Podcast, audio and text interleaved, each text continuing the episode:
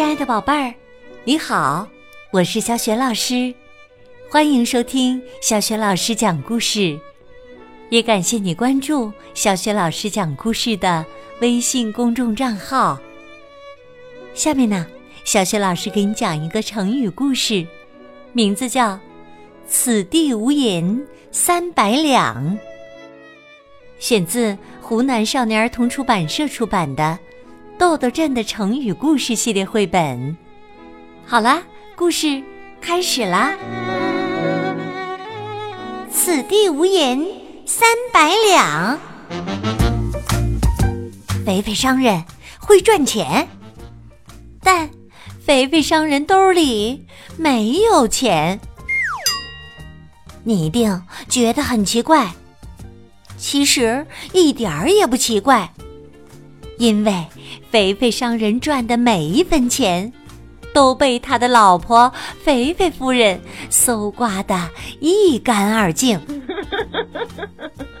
肥肥商人总想藏一点私房钱，可是肥肥夫人呢，总有办法把他藏的私房钱找出来。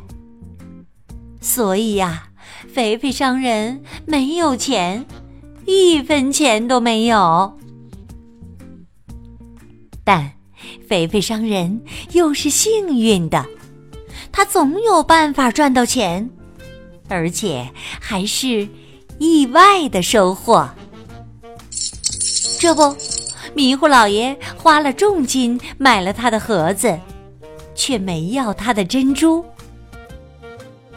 肥肥商人心里暗喜，嘿嘿嘿，这笔多出来的钱呐！我得留着，可是把钱藏哪儿呢？这真是个问题。肥肥商人犯了愁，藏在袜子里。肥肥夫人早就识破过这招，不行。藏在床垫下，肥肥夫人每天都会检查。不行，藏在柜子底下。就算不被肥肥夫人发现，也怕被老鼠叼走，还是不行。哎呀，天哪！难道真的没有办法解决这个问题了吗？肥肥商人做生意时，可以有一百个点子。可是啊，对付肥肥夫人，他半点办法也没有。这天，肥肥商人看到红脸猎人正在挖坑，问道：“你这是干什么呀？”红脸猎人笑了笑说：“哈哈，挖个坑做陷阱，抓几只野兔子。”挖个坑？咦！肥肥商人突然想到了一个好点子。对，就是挖个坑，把银子埋起来，这样肥肥夫人肯定找不到。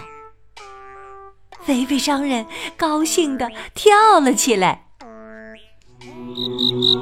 夜晚来临。肥肥夫人早早睡下了。肥肥商人轻手轻脚出了门，拿起锄头来到了院子里，选好地方挖了起来。挖好了坑，肥肥商人把银子放进箱子里，再把箱子放进坑里，然后把土给填回去。哼，大功告成啦！肥肥商人心满意足的回屋睡觉去了。可是啊，睡着睡着，肥肥商人又开始担心了。哎呀，钱藏得很好。可是，要是过了一段时间，我自己忘了埋在哪里了，那怎么办呢？一想到这个问题呀，肥肥商人又睡不着了。毕竟我们都有过这样的经历：把一个东西收好后，经常就忘了把它放在哪里了。啊，这可不行，我得做个记号。肥肥商人又想出一个好点子。不仅能让自己记住位置，还能告诉别人这里没埋银子。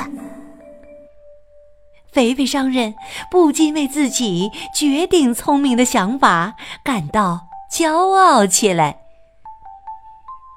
于是，肥肥商人拿出纸笔，写了一张字条：“此地无银三百两。”然后，肥肥商人把字条贴在了埋银子的坑边的墙上。哈哈，太棒了，真是个好主意呀！肥肥商人又心满意足的回屋睡觉去了。夜深了，大家都睡了，还有一个人没有睡。那是谁？这么晚还在外面晃荡的，只有摸摸先生了。摸摸先生东摸摸西摸摸，来到了肥肥商人的小院子里。无银三百两。哈哈哈！默默先生看到这张字条的时候，不禁笑了。他轻轻松松的挖出了箱子，拿走了银子。默默先生抬腿要走，转念一想：“哎呦，不能让别人知道是我偷了银子，我得留张字条。”于是啊，摸摸先生掏出纸笔，写下了一句：“摸摸先生不曾偷”，并把条子贴在了肥肥商人的字条旁边儿。那最后怎么样了？哈哈，默默先生肯定是受到了法律的惩罚。肥肥商人的那三百两私房钱呢？自然是进了肥肥夫人的腰包了。亲爱的宝贝儿，刚刚你听到的是小学老师为你讲的成语故事“此地无银三百两”，选自湖南少年儿童出版社出版的《豆豆镇的成语故事》系列绘本。这个绘本故事书的作者是断章取义。豆豆镇的成语故事和小雪老师之前讲过的很多绘本故事书，在小雪老师优选小程序当中就可以找得到。此地无银三百两呢，出自一个传统民间故事，说有人把银子埋藏在地下，上面留字写道。此地无银三百两。邻居王二偷走了银子，也留字写道：“隔壁王二不曾偷。”此地无银三百两这个成语呢，比喻想要把事情隐瞒掩饰，结果反而暴露。和这个成语意思相似的成语有：欲盖弥彰、不打自招。胡埋糊糊。今天呢，小学老师给宝贝儿们提的问题是：摸摸先生在肥肥商人的字条旁边也留了一张字条，你还记得上面写的是什么吗？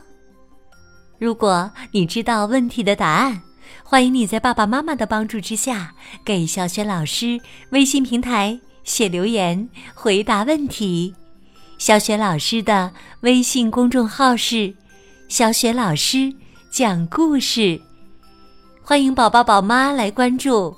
微信平台上不仅有每天更新的绘本故事，还有小学语文课文朗读、童诗童谣，还有小学老师的原创文章。如果喜欢，别忘了随手转发分享，或者在微信平台页面底部点亮“好看”。我的个人微信号也在微信平台页面当中，可以添加我为微信好友。好啦，我们微信上见。